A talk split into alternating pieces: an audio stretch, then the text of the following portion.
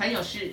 你的健康就是我们的大事。失眠，嗯是现在很多人困扰的一个问题哦。嗯那因为从营养学的视角，其实睡眠是可以吃出来的。那我们就有请美宝来跟我们做个分享哦。OK，其实身体是一个很，其实真的是很复杂的机制。我们可以先拉一个很像生产线，我们来看看说睡眠它的流程是怎么样是。那我们到底是在哪一个流程，可能在这个生产线出现了问题，需要做个调整。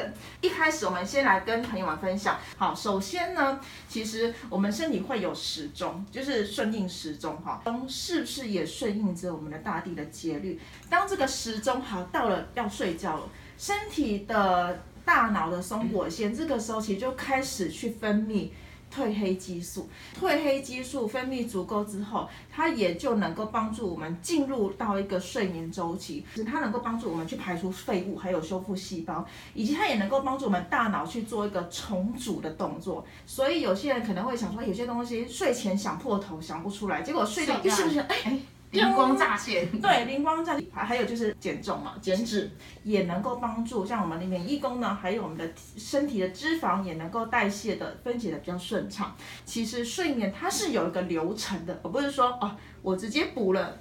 褪黑激素，哎，我就能够顺利睡着，其实没那么的没那么单纯。单纯啊我们身体是有有时钟的，而且呢，可以说有两个，除了我们身体这个大脑啊，这个脑袋瓜大脑之外，肠脑轴向，也就是肠胃道，也是你身体的第二个大脑。是对，因此呢，我们身体的大那个时钟，它就是会放在第一个大脑，也就是这个中央时钟会放在我们的大脑。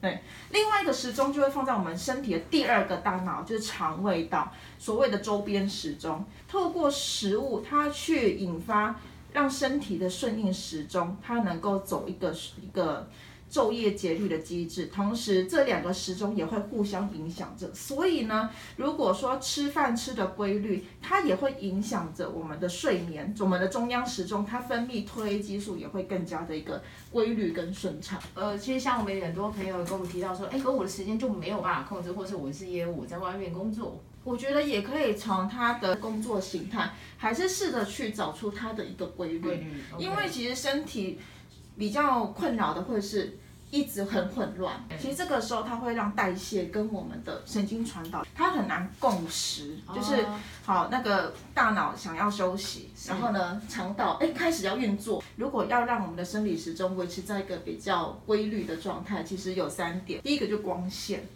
睡觉前划手机，蓝光它会会去对其实褪黑激素分泌。对，第二个部分就是饮食，其实是刚刚我们一直提到说进食的时间点，进食的时间点再提早一点，其实它也会让我们的睡眠生理时钟是比较 OK。再来第三个，哎，肠道菌相，如果说我们的肠肠道当中啊，肠道的菌种的多样化。其实这个是有益我们健康，甚至是帮助我们的睡眠比较好。好，再来我们来聊聊看，哎，分泌褪黑激素。对，所以褪黑激素大家可以就想成它就是一个睡眠的荷尔蒙。其实，在身体合成褪黑激素，它会有几个步骤。首先呢，我们其实当我们饮食当中吃足够的蛋白质，哈，那蛋白质当中它里面有一个必需的氨基酸叫做色氨酸，也就是 tryptophan。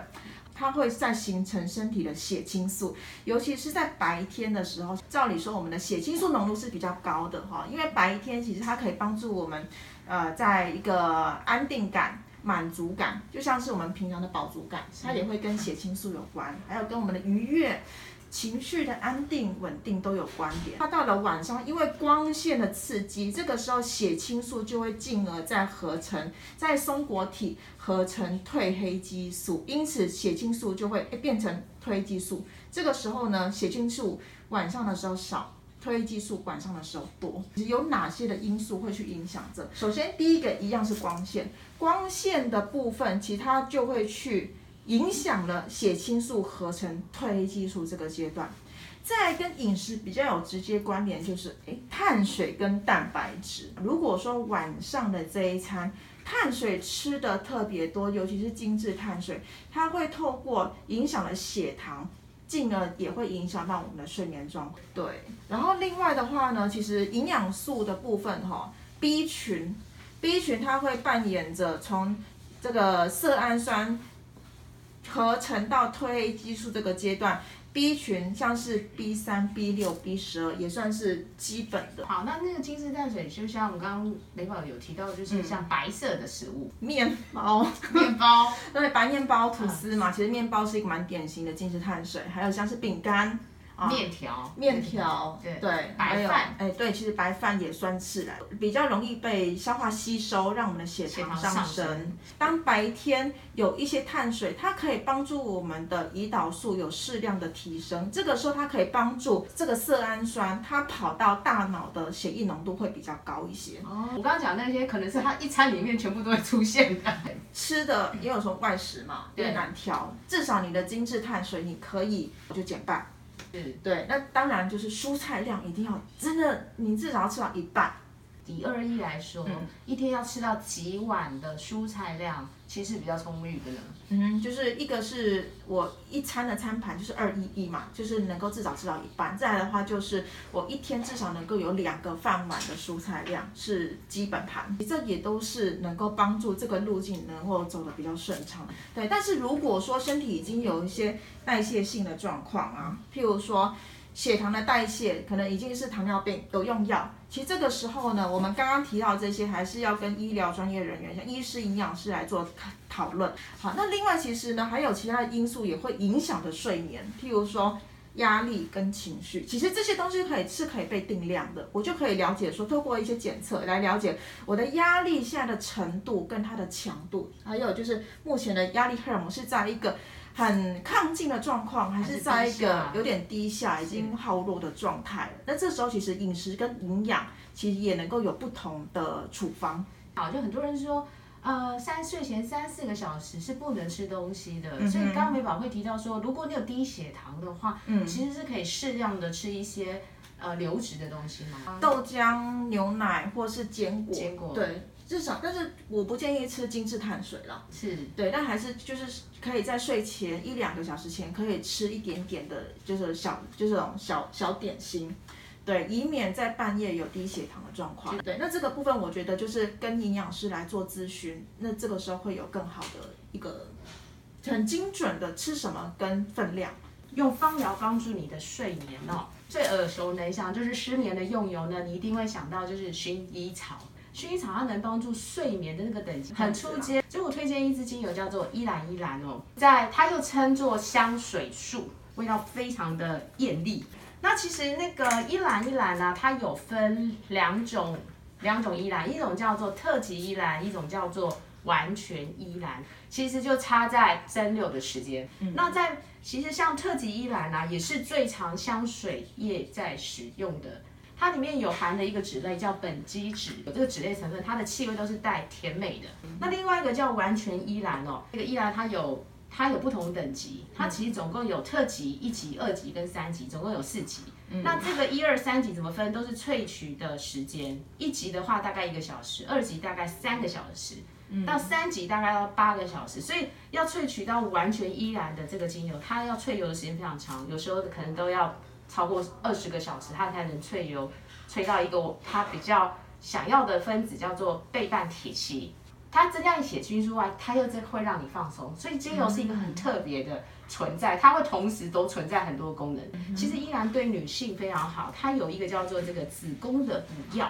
好，那它其实非常适合女性来平衡荷尔蒙使用。那它其实又有一个叫醚类的成分，其实在止痛效果也非常强。它还有一个很厉害，它就是。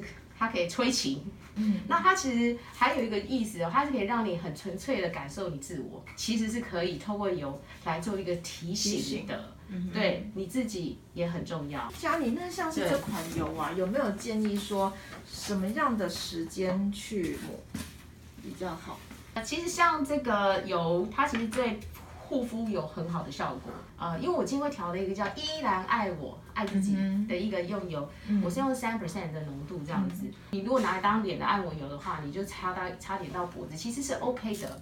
那你晚上的时候就可以擦全身，我觉得那个是面积跟浓度的 OK OK，依然就是很特别的，它它不会让你真的放松到一个你没有办法就胡言乱语啊，或者什么，嗯。它其实是这样让你情绪的紧绷。对，稍微放松。压力的调节上其实是有一些帮助。没错，就是如果说你希望纵观的所有的呃这些好处都在里面，我会建议你用完全依兰。那这次是纯依兰，那请美宝回去帮我体验看看嗯有没有什么样的不同，这样子嗯。那里面有三 percent 的浓度。OK，好，对谢谢佳妮。那我想我们今天的营养很有事就先聊到这里，营养很有事，你的健康就是我们的大事，我们下次见，拜拜。有些留言有。哦哎好多留言哦的我的小学老师也来看我，真的哦对啊，张老师，张老师好。哎，美宝回复一下。对呀、然后佩慧，还有哎，我室友进来了。对，志明，爱。